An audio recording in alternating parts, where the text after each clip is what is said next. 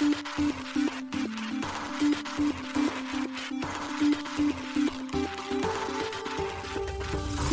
しい経済ニュース。この番組では現当社のメディア新しい経済がブロックチェーン仮想通貨フィンテックに関する日々のニュース解説を平日毎日音声コンテンツでお届けしています。そして新しい経済ではブロックチェーン仮想通貨に関するニュース解説記事やインタビュー記事学習記事などのたくさんのコンテンツを掲載しております。ぜひ新しいひらがな経済漢字で検索してメディアもチェックしてください。そして LINE 公式アカウントではメディアの更新情報を配信しております。LINE 公式アカウントにもぜひご登録ください。この番組は株式会社フィナンシェの提供でお送りします。フィナンシェはスポーツチームやエンタメプロジェクト DAO などのトークンを購入して支援ができる新しいクラウドファンディングサービスです。サッカー J リーグ野球バスケなどのプロスポーツチームをはじめ映画やアイドルインフルエンサーなど100以上のプロジェクトのトークンがフィナンシェで購入できますさらにトークン購入者はプロジェクトに応じたキャンペーンの参加や NFT などの特典もぜひ iOS や Android でフィナンシェのスマホアプリを入れて新たな応援体験を味わってください。あなたの夢がみんなの財産になるフィナンシェ。現当社新しい経済編集部の大塚です。高橋です。はい、本日は7月の24日月曜日です。今日のニュース行きましょう。チャット GPT サム・アルトマンらのワールドコイン独自トークン WLD を販売開始か報道。JPYC 第三者型前払い支払い手段発行者の登録完了と加盟店の事前登録開始。フランス銀行が中銀デジタル通貨の実験レポート公開。ホールセール型 CBDC の有用性を報告。リップル、英国とアイルランドで暗号資産関連のライセンス申請。クロスチェーン流動性プロトコル、シンビオーシス、コンセンシスのイーサ L2、リネアのサポート開始へ。マイニング大手ビットメイン、ファイルコインのマイニングに参入。チャット GPT サム・アルトマンらのワールドコイン、イーサ L2 オプティミズムへ移行完了。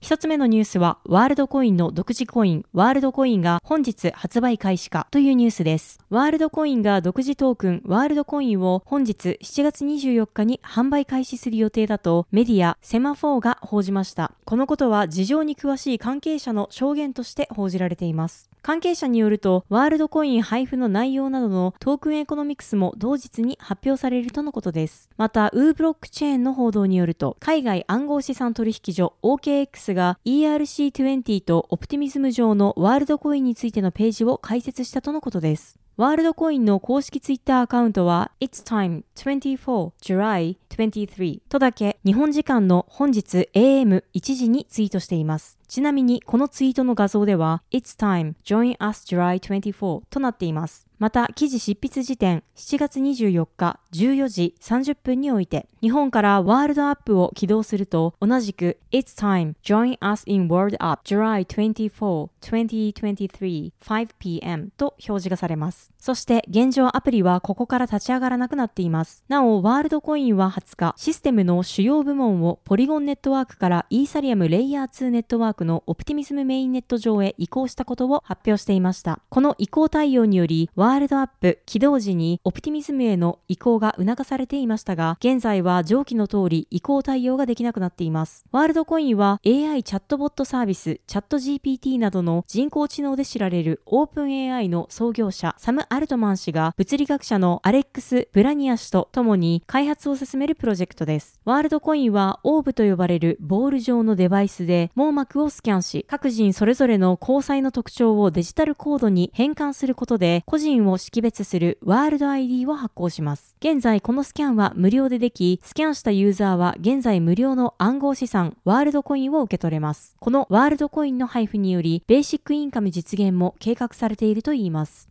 続いてのニュースは JPYC が第三者型前払い式支払い手段加盟店の事前募集開始というニュースです。日本円連動ステーブルコイン JPYC、JPY コインを取り扱う JPYC 社が第三者型前払い支払い手段発行者としての登録が完了していたことを7月24日に発表しました。合わせて JPYC 社は第三者型前払い式支払い手段の加盟店の事前募集を同日に開始しています。発表によると、第三者型前払い式支払い手段の発行者としての登録は、2021年より申請手続きを進め、今年の3月29日付にて完了していたということです。登録番号は関東財務局007735とのことです。これまで JPYC 社が取得していた自家型前払い式支払い手段では、ユーザーが購入した JPYC は JPYC 販売所にてギフト券との交換や静岡県川根本町の施設宿泊券との交換で利用ができていました。そして JPYC 社は第三者型前払い式支払い手段発行者の登録完了にあたり、加盟店の事前募集を開始。今後は各加盟店の店頭や EC サイト、ふるさと納税などで JPYC の利用が可能になるということです。また、加盟店にとっては既存のクレジットカードや QR コード決済に比べ、非常に安い決済手数料で JPYC を日本円に償還することが可能になると説明されており、2023年4月現在の予定で決済手数料は1%になるということです。ちなみに加盟店にはサービス名 JPYCPay として決済システムと加盟店ダッシュボードが提供されるようです。なお、事前登録から JPYC の正式導入に至った加盟店は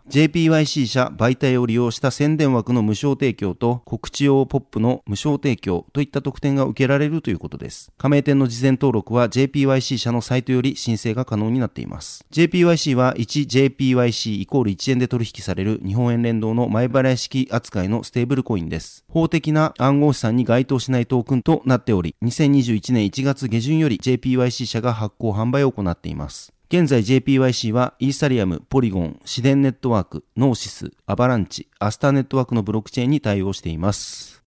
続いてのニュースは、フランス銀行が中銀デジタル通貨の実験レポート公開、ホールセール型 CBDC の有用性を報告というニュースです。フランス中央銀行のフランス銀行が中央銀行デジタル通貨 CBDC の実験から得た知見を報告するレポートを7月21日公開しました。そのレポートでは、ホールセール型 CBDC によりクロスボーダー決済をはじめとする決済の簡潔性と安全性を改善できるため、幅広い資産の安全性を改善できると報告されています。同実験を通じて、フランス銀行は分散型台帳技術 DLT 上で直接ホールセール型 CBDC EC を発行するための3つの概念モデルを構築したといいます。なお、3つの概念は相互運用性、流通、統合です。なお、これらの概念モデルには資産のトークン化、クロスボーダー取引の改善などの実用化を試すため、様々なタイプの DLT が使われたとのことです。フランス銀行はこの実験により得られた政策的要件と技術的要件を合わせて8つ報告しています。政策的要件として、ホールセール型 CBDC は、リテール決済とホールセール決済の両方における中央銀行貨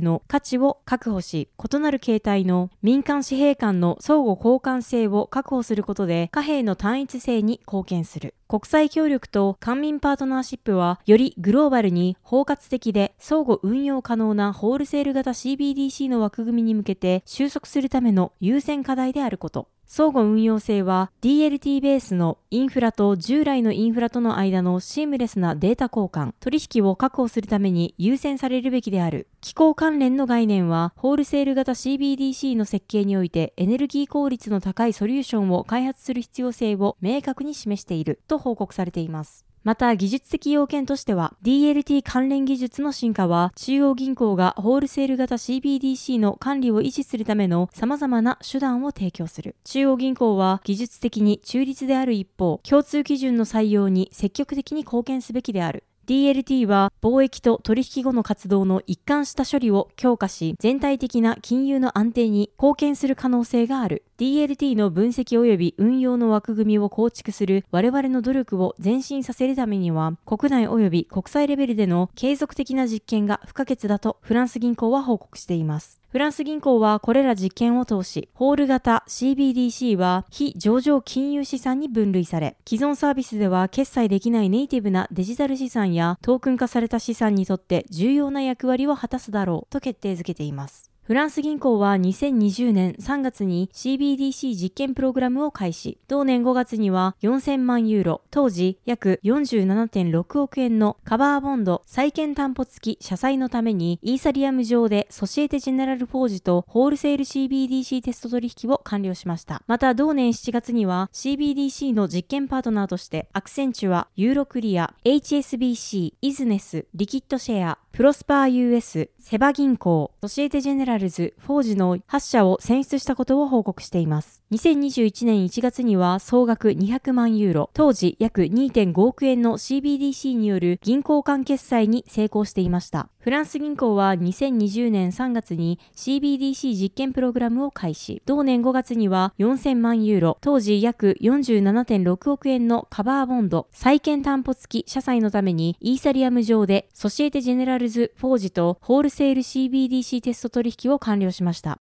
続いてのニュースは、リップル、英国とアイルランドで暗号資産関連のライセンス申請というニュースです。米リップル社が英国で暗号資産事業者として登録申請を行い、またアイルランドでも決済機関ライセンスの申請を行いました。メディア DL ニュースが7月21日報じました。なお、このことはリップル社の欧州マネージングディレクターであるセンディ・ヤング氏が DL ニュースに対して語った内容です。報道によると、リップル社は、米国の連邦証券法に違反していないとするリップル裁判の判決を機に、引き続き米国を世界のハブとしながらも、今後は英国と欧州領域において暗号資産事業を拡大していくとのことです。また、リップル社は過去18ヶ月で、英国と欧州における従業員数を約75%増加し、現在、全世界で約900人の従業員のうち、100人以上がロンドン、ダブリン、アイスランドを拠点に活動しているといいます。ヤング氏はリップル社による英国と欧州領域への事業拡大について、米国が今後さらに回復し成長することを期待するだけです。とし、また、そうは言っても私たちはグローバルであり、世界中に15以上のオフィスを持っています。と DL ニュースに対してコメントしています。さらにヤング氏は SEC による暗号資産事業者への取り締まりについて、執行による規制はイノベーションの促進や投資の呼び込みをする上であまり生産的で有用なアプローチではないことが分かってきたとし、そして英国や EU を含む他の管轄区域は米国のこの不確実性をグローバル企業によるシェア獲得のチャンスと捉えていると説明しています。7月13日のリップル裁判の判決を受け、コインベースやジェミナイ、クラーケン、ビットスタンプといった暗号資産取引所が次々とリップル社発行の暗号資産である XRP の再上場を発表していました。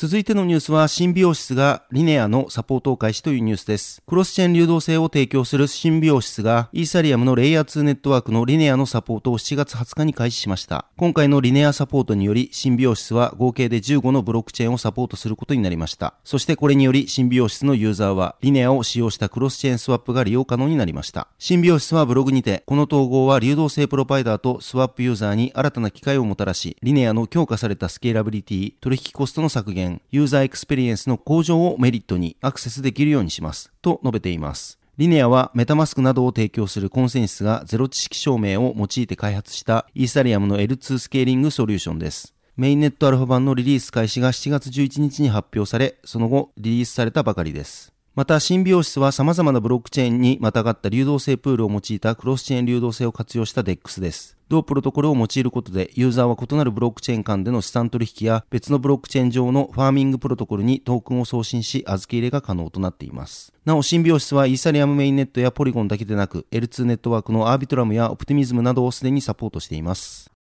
続いてのニュースは、マイニング大手ビットメイン、ファイルコインのマイニングに参入というニュースです。マイニング機器の製造、販売を行う企業ビットメインがファイルコインのマイニング分野に参入し、マイニング機器の新モデル販売を7月20日のツイートにて明らかにしました。今回販売となったマイニングマシン、オンラックファイルコインマイナーのハッシュレートは4300テラハッシュで価格は38,888ドル、日本円にして約550万円とのことです。なお、ハッシュレートとはマイニングをする際の1秒あたりの計算力、採掘速度のことです。テラハッシュは1秒あたりの計算回数が1兆回となります。また、ビットメインはマイニングマシンに加え、月額0.5%のデリゲートステーキングを導入。これにより、ユーザーはトークンをマイニングプールプラットフォームのアントプールなどの第三者に預けることができます。なお、同マシンは7月21日午前10時、米国東部標準時より発売となっています。ファイルコインは2020年にプロトコルラボのフアン・ベネト氏がローンチした分散型ストレージネットワークです。IPFS と呼ばれる分散型ファイルストレージネットワークを利用して、ユーザー同士でストレージの貸し借りを行うことができます。ストレージ容量の利用にファイルコインが使用されるほか、貸し出したストレージ容量に基づいて、マイニング報酬としてファイルコインが付与されます。なお、2017年8月には ICO を実施しており、約282億円の資金調達に成功しています。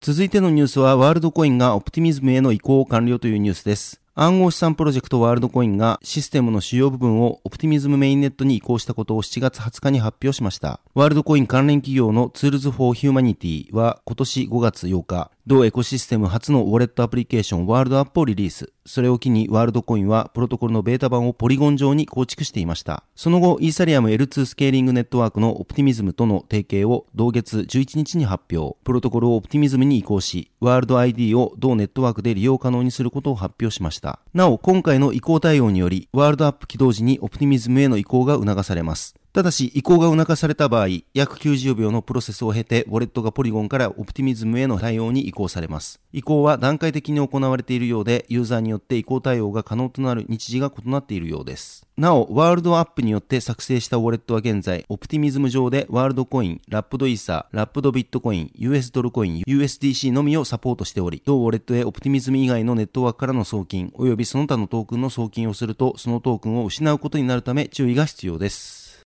はい、本日のニュースは以上となります。そして本日も毎週月曜日恒例特集暗号資産週間マーケットレポートが SBI VC トレードより届いております。今回はビットコインはレンジ相場、CCIP 稼働のリンクや英国で電子貿易文書法可決の XDC が高騰、暗号資産週間マーケットレポート7月24日号として公開がされております。こちら新しい経済のサイトから見られるようになっておりますので、ぜひ合わせてご覧ください。